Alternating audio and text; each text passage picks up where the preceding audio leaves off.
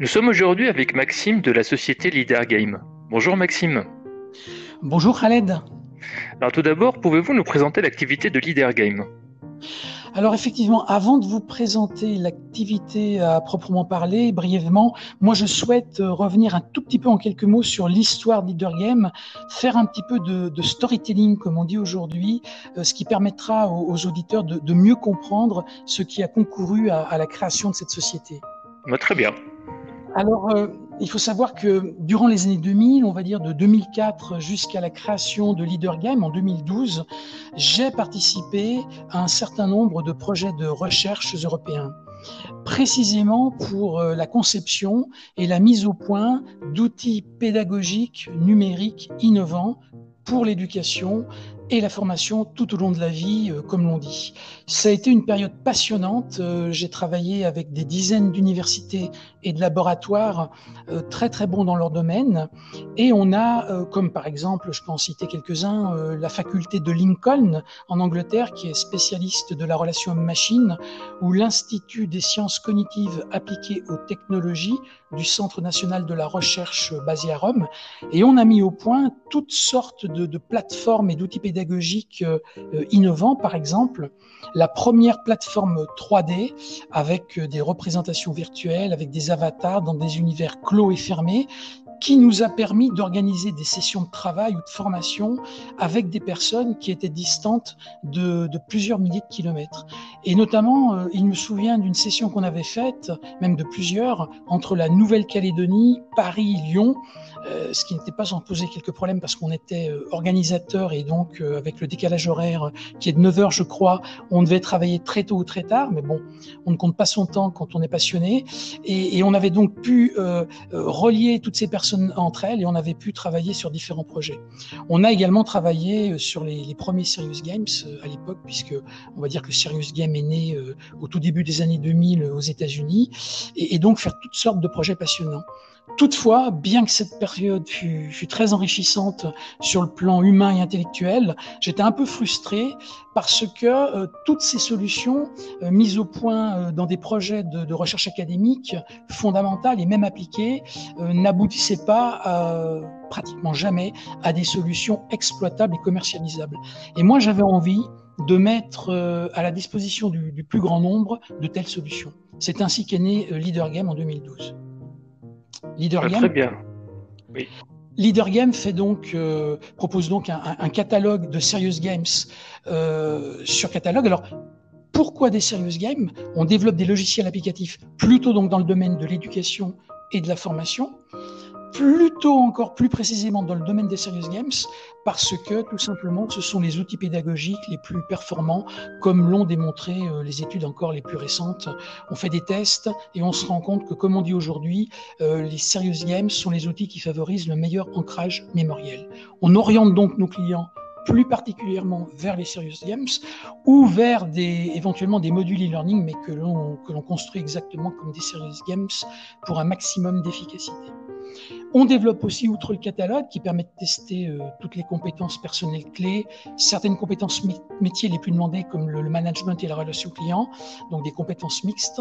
On, développe également des solutions sur mesure euh, à partir de cahiers des charges pour répondre plus précisément à certains besoins euh, en matière, par exemple, de, gestion des risques ou en matière de santé. On a fait notamment assez récemment un, un serious game sur la nutrition. Parfait. Donc là, vous nous avez expliqué la genèse de, Leader Game, l'historique. Euh, mais comment voyez-vous l'avenir? Quelles sont vos perspectives de développement? Alors, nos perspectives de développement, elles passent, euh, je dirais, par deux solutions phares, qui sont devenues, qui sont en train de devenir nos solutions phares. Et en l'occurrence, Leader Gameplay, euh, dont on parle plus particulièrement aujourd'hui, puisque Leader Gameplay est sur la plateforme Kick Boost euh, depuis le début, depuis les versions, comme on dit dans notre jargon, bêta, bêta moins, le temps de les mettre au point.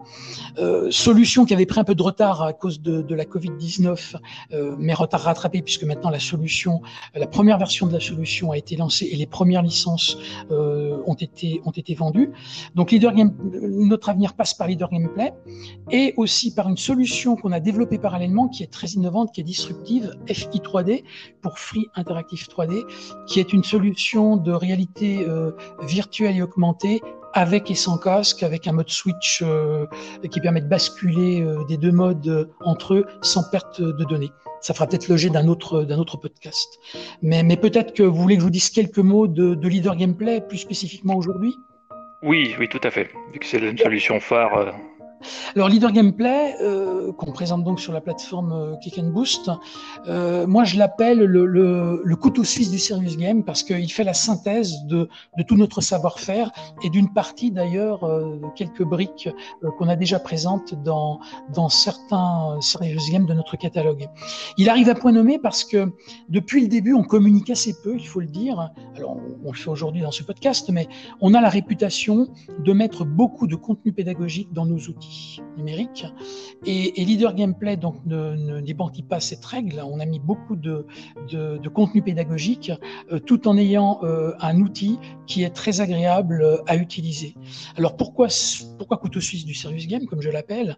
Tout simplement parce qu'il permet de, de, faire tout ce qu'on fait déjà dans toute une gamme de produits, à savoir bah, de continuer à, à tester les compétences personnelles clés ou mixtes, comme le management et la relation client, mais aussi de, de, mieux gérer les équipes et de mieux gérer les projets avec toute une sorte de, avec toute une série de fonctionnalités tout à fait innovantes. Alors, je passe rapidement sur le fait qu'il y a bien sûr il y a des bruitages, de la musique, euh, des animations, des effets spéciaux qui sont qui sont réglables et modulables hein, selon euh, l'utilité qu'on veut en faire. Mais Leader Gameplay, par exemple, offre un mode projet. C'est-à-dire qu'il est possible de jouer en mode projet ou hors mode projet.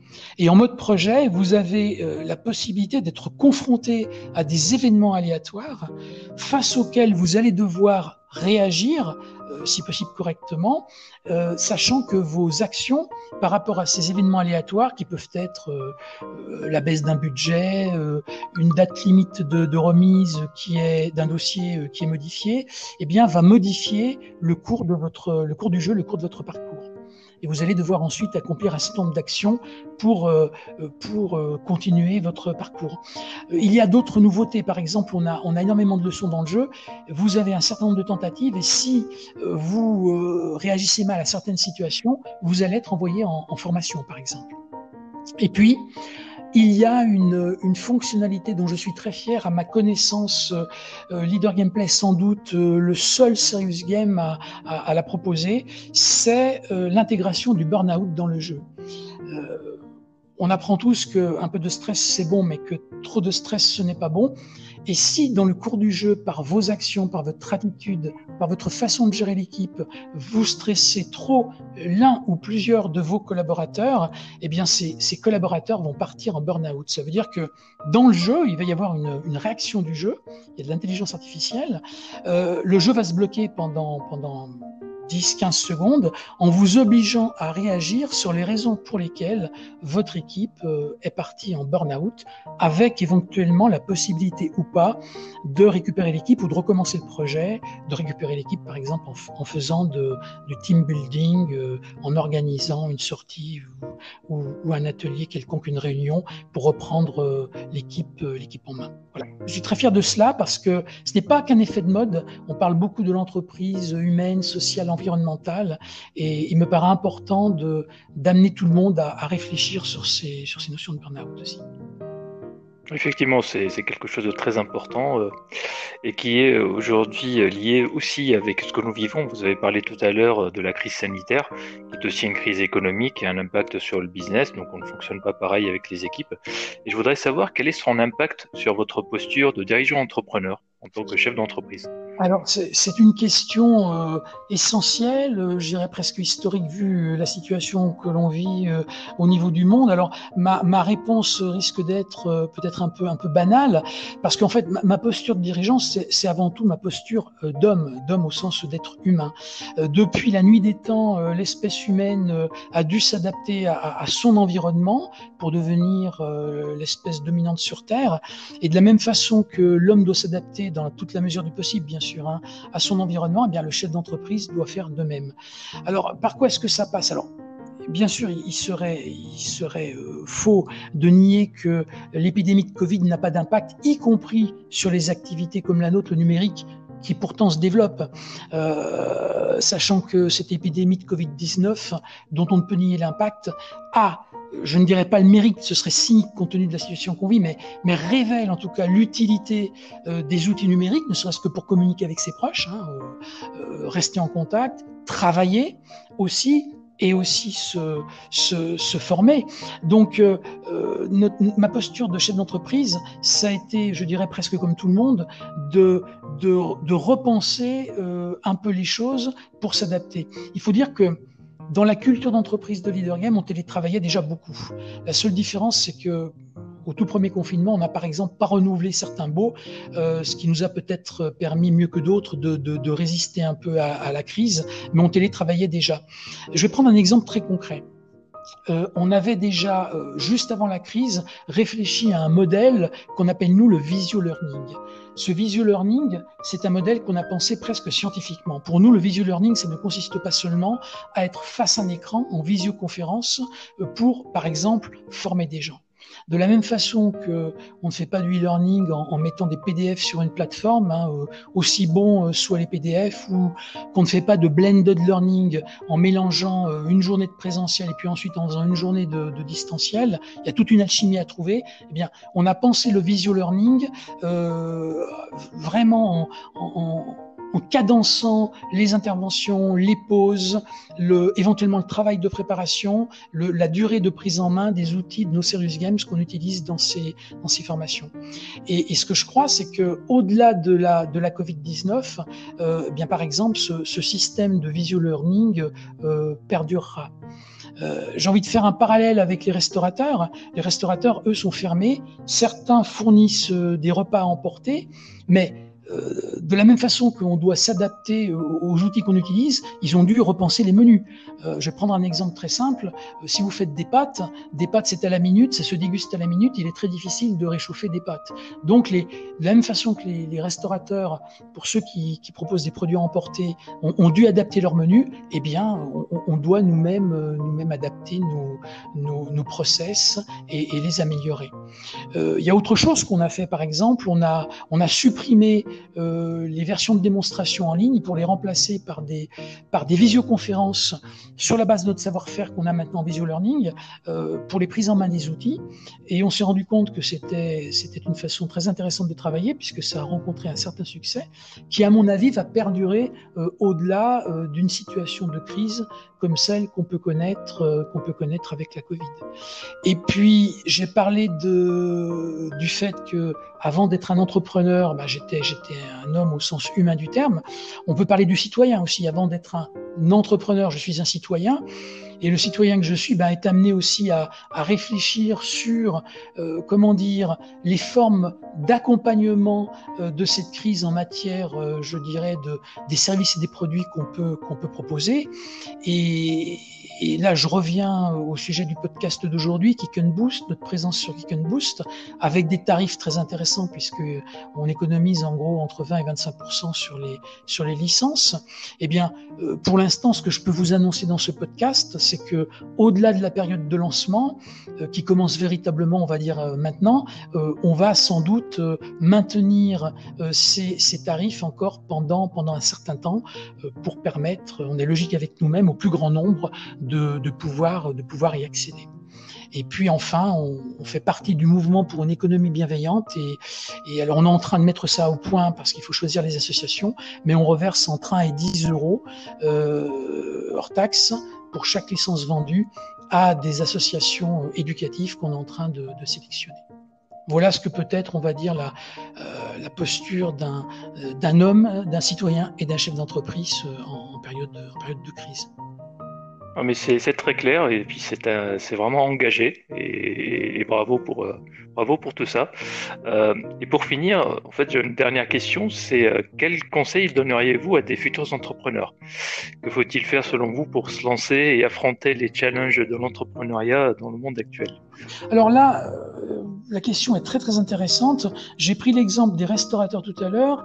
Euh, si vous me permettez, je vais prendre l'exemple maintenant de la culture. Alors chacun sait que les euh, et vous allez voir où je veux en venir. Les, musées sont fermés, les, cinémas sont fermés, on peut le déplorer. Euh, les théâtres sont fermés. Pour autant, euh, on parlait d'adaptation tout, tout, à l'heure. Moi, c'est une qualité qui me paraît fondamentale dans la période actuelle, y compris pour ceux qui veulent se lancer dans la création d'entreprise et surtout, peut-être au moins autant pour ceux qui veulent se lancer dans, dans la création d'entreprise, qu'ont fait les musées. Bah, les musées, on avait déjà des, des, visites virtuelles qui existaient dans les musées. Euh, les musées essayent de généraliser tout ça. Et ceux qui vont voir, euh, par exemple, la, Joconde du Louvre en réalité virtuelle, ben, ça va peut-être leur donner envie ensuite d'aller vraiment euh, dans le musée quand il aura euh, rouvert ses portes. Alors, pourquoi est-ce que je parle de culture? Parce qu'on a dit la culture est en train de mourir, l'art est en train de mourir. Moi, je ne pense pas que l'art soit en train de mourir. Au contraire, je pense que de cette période très particulière qui est historique, mais on ne s'en rend pas compte parce que seul le temps nous nous permettra de prendre la mesure de ce qu'on est en train de, vivre, eh bien, euh, les artistes existent. Est-ce que l'écrivain arrête d'écrire? Est-ce que le compositeur arrête de composer? Est-ce que le est-ce que le peintre arrête de peindre? Je ne pense pas. Donc l'art existe toujours. Ce sont ces formes de représentation qui sont plus compliquées parce que euh, cet art ne nous est pas euh, donné aussi facilement à voir dans les théâtres, dans les musées, dans les, dans, les cinémas en ce qui concerne les, films. Donc le créateur, de la même façon que l'artiste continue à être créatif et, à créer et à imaginer, ben moi je pense que le créateur d'entreprise c'est pareil. Il faut qu'il fasse preuve d'imagination et euh, il faut qu'il, euh, à mon avis, qu'il ne perde pas euh, l'envie de, de, créer. Bien au contraire, je crois que dans les périodes de crise, il y a des, des, idées d'entreprise à, inventer, des, des, nouveaux services à, à inventer. Euh, je vais donner un exemple il y a une société, c'est une start-up. Bon, elle, elle est déjà créée, mais enfin, elle est proche de sa phase de création, qui vient, on va rester dans le numérique, de, créer une canne pour les aveugles. Ils viennent d'ailleurs de lever des fonds. Et cette canne permet aux aveugles d'avoir une représentation euh, de leur univers avec des éléments sonores qui, leur permet bah, d'éviter des obstacles déjà, mais aussi d'avoir une meilleure représentation de, l'environnement où ils sont. Donc je crois, je crois qu'il y a vraiment beaucoup de choses, beaucoup de choses, beaucoup de choses à faire. Et, donc euh, ne, pas, ne pas renoncer à la création d'entreprise. Je terminerai en disant que finalement, quand on crée une entreprise, qu'est-ce qu'on fait? On a une idée, on est d'abord, euh, je vais prendre une métaphore dans son garage, hein, euh, dans son appartement, euh, on n'a pas de locaux, euh, on a un PC, et puis c'est comme ça que naissent les idées, et c'est comme ça que, naissent les entreprises. Finalement, ce confinement, il nous rapproche de la phase de création de toutes les entreprises qui ont toutes commencé comme ça. Voilà, euh, une idée, euh, un ou, plusieurs euh, hommes, là encore au sens générique du terme, hein, bien sûr, j'ai inclus, les femmes, un, groupe d'êtres humains qui ont une idée et puis qui, qui, s'organisent. Voilà, alors en période de Covid, ça va être plutôt en, confinement, mais le confinement n'empêche pas de réfléchir, n'empêche pas d'avoir des idées et n'empêche pas, grâce aux outils numériques, de travailler, de télétravailler et de faire plein de choses à distance. Voilà ce que je voilà ce que je pourrais dire. Euh, on est en période, moi la métaphore guerrière ne me fait pas peur. Euh, il y a quand même 72 000 morts. On est dans une économie qui va ressembler de plus en plus, je crois, à une économie effectivement de crise, donc de guerre. Et il y a beaucoup de choses qui vont devoir être construites euh, et, reconstruites. Et donc, on aura plus que jamais besoin des entrepreneurs actuels, mais aussi de toute une nouvelle génération d'entrepreneurs qui, qui arrive actuellement. Merci beaucoup Maxime pour cet échange euh, très sincère et engagé. Merci beaucoup Khaled et, et à bientôt peut-être pour un nouveau podcast. Oui, à très bientôt sur Kick and Boost. Merci beaucoup, au revoir.